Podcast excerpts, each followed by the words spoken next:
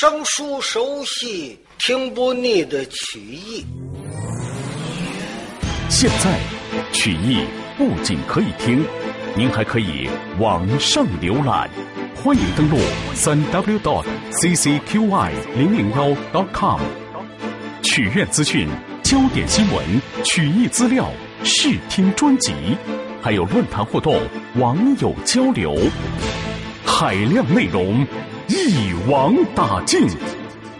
www dot ccqy 零零幺 dot com。长城曲艺网，努力打造民间曲艺第一站。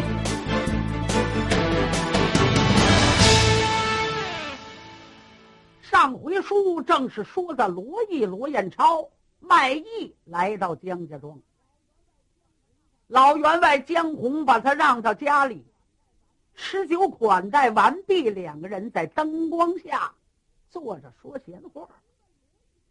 一问罗毅的姓名，罗毅一报名，原籍老家住山东淄川县盘阳郡的人士，叫罗毅罗彦超。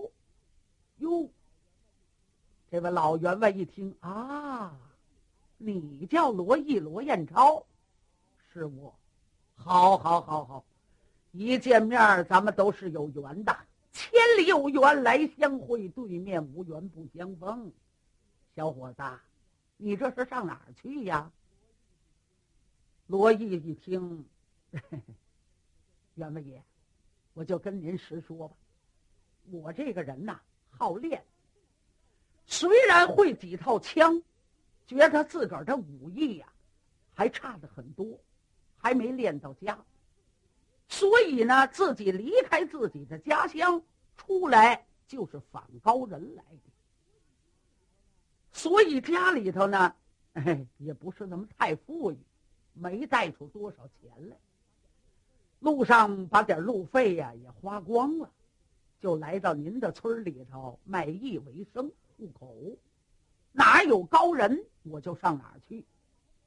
哦，那么说，小伙子没有任何打算，就是为了学武艺。对了，那这么办吧。你要愿意待呢，你就在我家里头待着。不瞒你说，我江家的枪法，嘿嘿嘿，别人是谁也不会。我跟你这么说吧，我们江家有三十六路七枪，七十二路花枪，崩枪、甩枪、回马枪，另外还有五虎断门枪。不是说我们江家是高人，你要把江家这几套枪法拿过去，那敢说天下没有你的对手的。啊！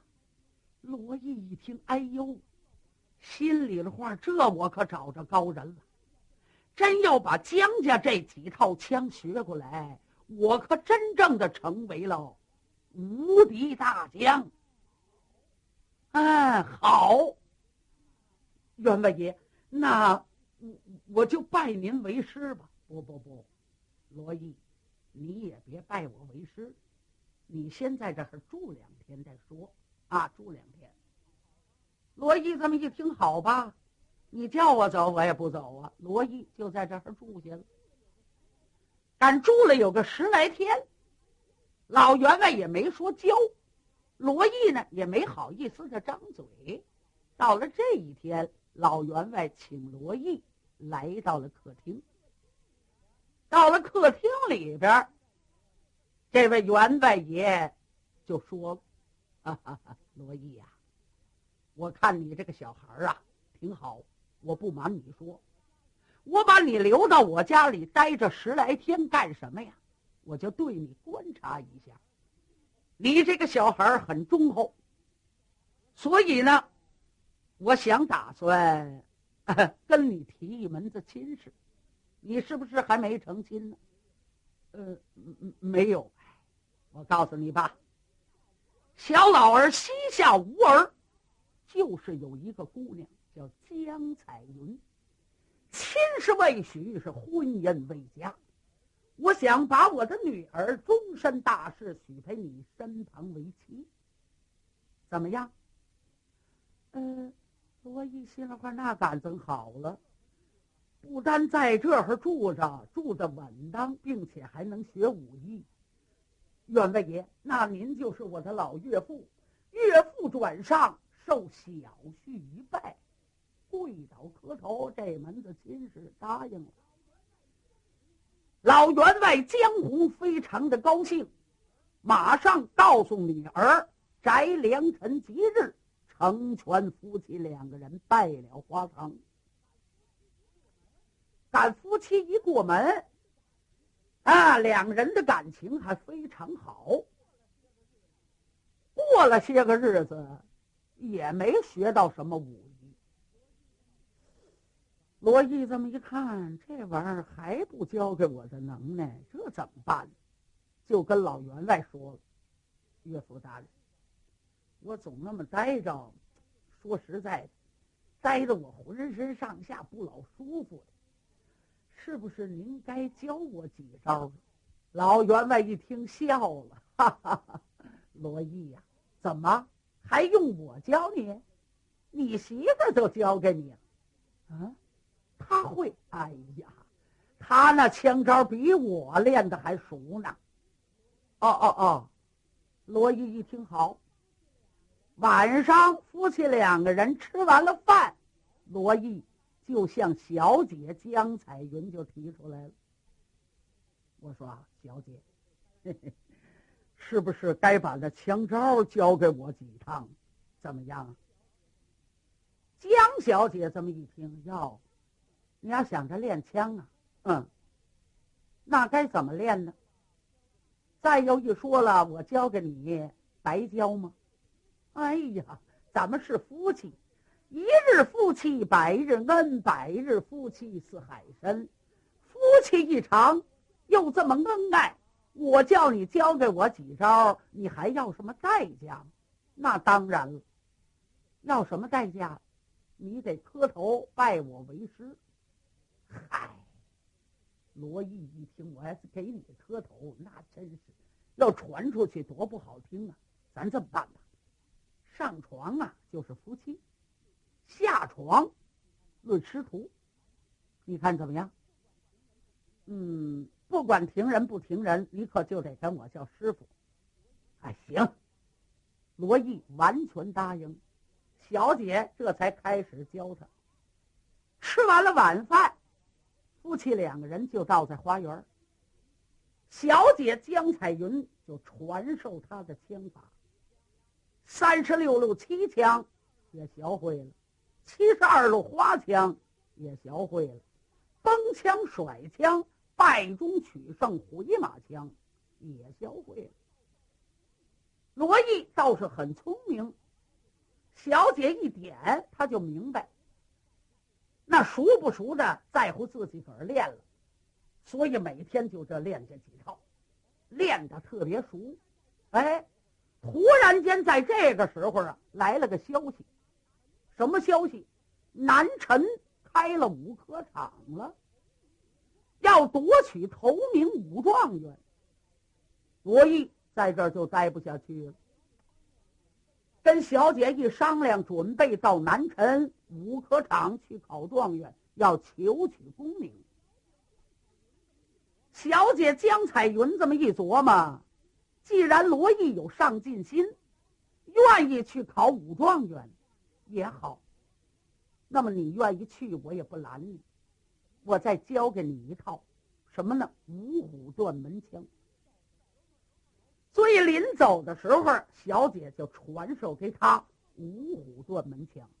可五虎断门枪可不是五路，这一路是包括多少路呢？小姐传给他只有三路。五虎断门枪里边三路。这两路还没等着传给他，他就要走。小姐说什么也留不住了。好，你去吧。不过我的身怀有孕，希望你是急去快回。如果到南陈是考得上，考不上，你也给我个信儿。罗毅点了点头。江小姐，你放心吧，我到南陈，如果考取头名武状元，马上派人来接你来。我就是考不上，我也得给你来信儿。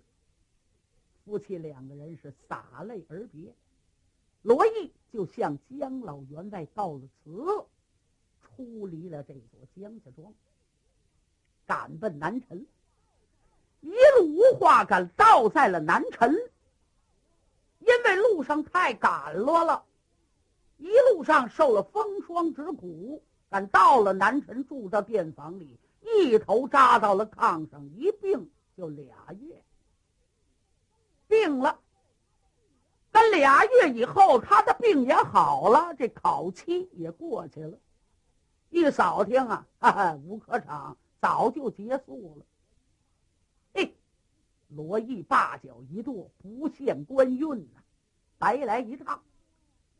回去吧，一摸呀，腰里头连路费都没了。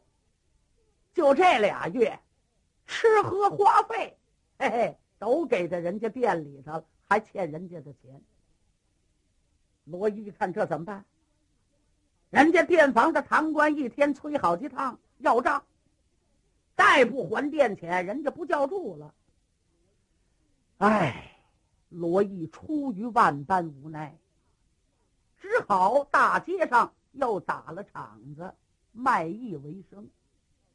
哎，卖了两天艺倒是不错，把人家店饭钱呢还清了，再卖两天艺赚俩钱儿呢，当做自己的路费，好往回家走。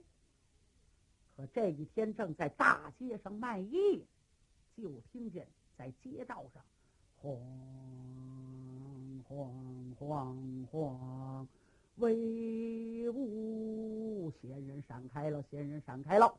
相爷到：“相爷到，原来是南陈的左班大丞相，叫秦旭。秦老将军是下朝回家，从此路过，有家人禀报说前面有个卖艺的，围着好多的人看。这现打道，您别着急。”老丞相一听有个卖艺的，把卖艺的叫过来。当时有差人去了，就把罗毅叫来了。罗毅倒在了轿前，跪倒磕头参见秦丞相。老丞相秦旭这么一看，罗毅五官相貌长得与众不同，小伙子英雄气派。一问叫什么名字？山东淄川县盘阳郡的人，叫罗毅罗彦超。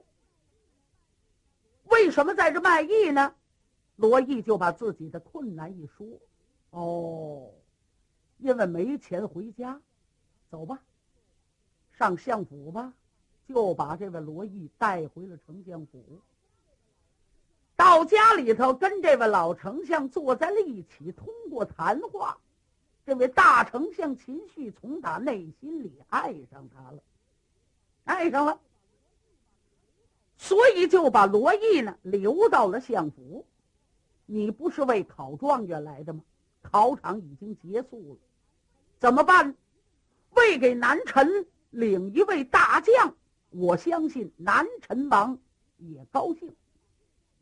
你等着吧，等待机会。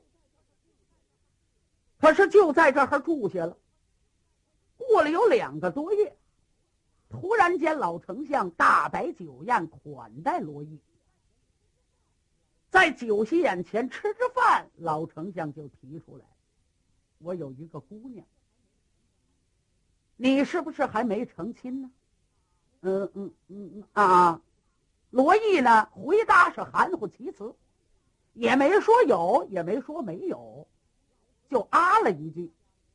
老丞相认为他家里头没有妻子，就把自己的姑娘秦小姐终身大事。就许配了罗毅罗彦超。罗毅呢，也只好点头答应，摘下了良辰吉日，夫妻双双拜了花堂。夫妻过门日子不久，老丞相就在此迎安殿向南臣提出了罗毅罗彦超，就保举了罗毅，在南臣做了官了。可他这一做官，受享了荣华富贵，那上朝下朝好多的文武，哎，对这位罗毅、罗彦超就有个看法。看什么呢？就说朝里有人好做官，看见了吗？大丞相秦旭、保举，又是秦家的姑爷，这官儿当然好做了。有些个人就背地儿的议论，罗彦超可就受不了了。回家就向老岳父秦老丞相提出来了，干什么？我得走，这官我不做。为什么呢？这个功名富贵来，不是我以武艺得来的，是泥了人家宝举来的。这个样难免别人说闲话。我得走。老丞相一瞧，那么你上哪儿去呢？最近来，我听见说北齐那儿招技能人，我想上北齐。老丞相一看拦也拦不住，好，那么说你就去吧。所以罗毅、罗彦超就离开了南陈，到了北齐。到了北齐没费劲儿，哎，以武艺迎人，他真做了官儿。在北齐一做官，北齐王并且加封他镇守北平府。他一到了北平府，马上派人就把秦氏夫人接过来了。他们就一直的住到了北平府，所以这么多年来，也就把这位姜氏老太太给忘了。老太太生下姜松以后呢，就一直叫他姓姥姥家的姓，就叫姜松姜万年，并且姜松娶了大刀洪氏。生儿育女，嘿嘿，这位姜老太太更不肯的说了，一直的瞒哄到今天。四王杨芳写这封信上边写的明白，不单请江松江万年，还要请北平府的罗毅罗彦超，你们两个人一起镇守我的铜旗镇，保证能够挡住西魏营。老太太看见信上写着罗毅、罗彦超，所以把老太太心思勾上来。今天江松一问，这位江彩云并不隐瞒，是这么、这么、这么、这么回事，都跟江松说。江万年这么一听，哦，原来我父罗毅镇守北平府，娘亲。您就听孩儿的一句话。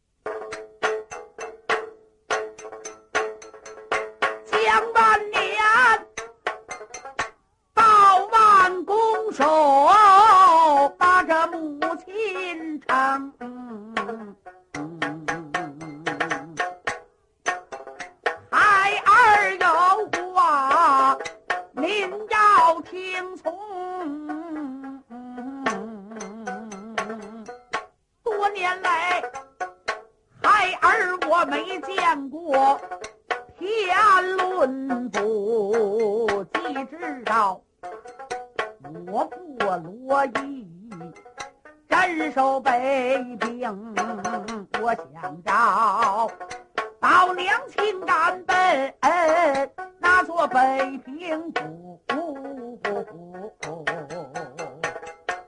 去找那位北平王，居家得相逢，将两人。不，您可曾答应？老太太闻听。哼了一声：“我叫江松，老天杀的就把良心扔啊！多年来没有把心通，他既然把咱们娘俩没挂在心上，又何必？”将娘认父去北平，要去你去，为娘我不去，我不能再跟罗义德相逢。老太太一言讲出了口。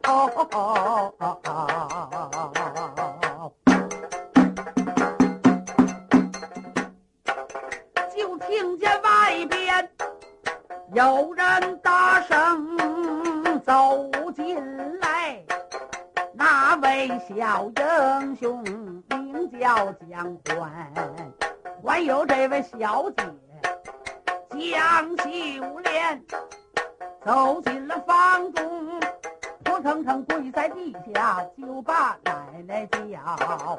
老太太这旁问了一声：“好嘛？”老太太一说不去，这兄妹进来了，扑腾给奶奶跪下了。奶奶，我也找爷爷，我也找爷爷。好嘛，都要找爷爷。一会儿，这位江松江万年的夫人大刀红氏也走进来了。到屋里头这么一听啊，感觉是这么回事儿。这位洪氏也跪下了，娘啊，要去，咱一家人都去。到在北平府，也叫我公爹瞧瞧。娘，那咱就去吧。老太太一摇头，儿妻，孩子们，你们都起来。按道理说，是要找他，找他便理。不过我没有心气儿去，为什么呢？要去，咱们一家人都去了，到了那儿能把罗毅怎么着？嗯，如果去，微娘有个条件。江松一看，娘，您说吧，什么条件？如果到那儿，他什么话也不说，只承认自己有过错，把咱们娘儿几个好好的领进城。一家子团聚，没事儿。他如果要不认呢？嗯，他要不认怎么办？那娘，您说呢？他要不认，那我就上马提枪，教训徒弟。当初不是这样说的吗？上床是夫妻，下床论师徒。他只要不认。你可答应我，我这教训教训我这个徒弟，行吗？你愿意吗？江松一琢磨，心里的话：老王千岁，您可是我爹呀，我跟您可没见过面您什么脾气秉性，我可不知道。真要等着我娘教训徒弟，对于您的脸上可太无光了，太不好看了。有心不答应，老太太说什么也不去，只好答应。娘，好。真要我爹不认，那您爱怎么样怎么样。您教训徒弟，您不管怎么样，我也不管。好吧，就这样吧。把老管家叫来，家里的事情交给他照管，就说咱们走亲戚去。当时娘几个商量好了。江松这才出来找到老管家，跟老管家一说：“我和我母亲，我们全家要出去几天，走亲戚，啊，家里一切之事由你来照管。”老管家点头：“好，请您放心吧，我一定把家管好，家中之事安置停当。”当时这才将松倒在了外边，把自己的孩子们的。和自己夫人的，特别老太太的坐马，都安置停当，把老太太的枪挂在鸟石环德胜沟，自己也安置停当，多带路费。这才安置好了，跟老太太一商量，在什么时候起身。老太太一瞧，完全听你的，要是听我的，那急不得麻利，麻利不得快。咱们明天早上就走，好，一家人就说好了。转过天来，第二天的早晨，早班的吃完了早饭，一家人把车辆就轰出来了，老家人后边相送，送到了村口外。江松一摆手：“你回去吧，好好的看家，我们很快的就回来。”当时江松江万年吩咐一声：“红车！”把式一摇鞭，呱，一家子就离开了这所江家庄。一路之上是饥餐渴饮，小行夜住，登城飞是一天。这一天。远远的就来在了这所北平府，离着北平府的南门也就还有六七里地远。江松往寺外瞧了瞧，找了一片树林子，把车辆就轰进了树林之中。来到了里边，江松就跟老太太商量：“娘啊，前面就是北平府了。”我想，咱们一家人先在这儿待会儿。哦，你干什么去？我一个人去报号。虽然是北平王爷在此处把守多年来，咱们呢是初次到这儿，人生地不熟。我前到头里呀，探听探听一切消息，回来呢，咱们娘俩再商量。老太太一听也好。突然间到了这儿，又是初次来，可也是。江松啊，你可多加小心。哎，孩儿记下。江万年这才吩咐叫一家人好好的保护老太太，他自己个儿呢，跨马离开了这片树林，就直奔了北平府下来。但离着北平府不远了，守着凉棚定睛一看，哎。北平府的城门紧闭，城楼之上来往不断巡城的军兵，不知这会儿出了什么事儿？为什么城门关着呢？他这坐马往前一凑合，看可接近了吊桥了。城楼上的三军看见了，哎，干什么呢？往后退，别往前走了。再往前走，可要开弓放箭了。江松无计奈何，勒住了坐骑，大喊一声：“大师弟兄，我是报号的，来找罗毅罗彦超。”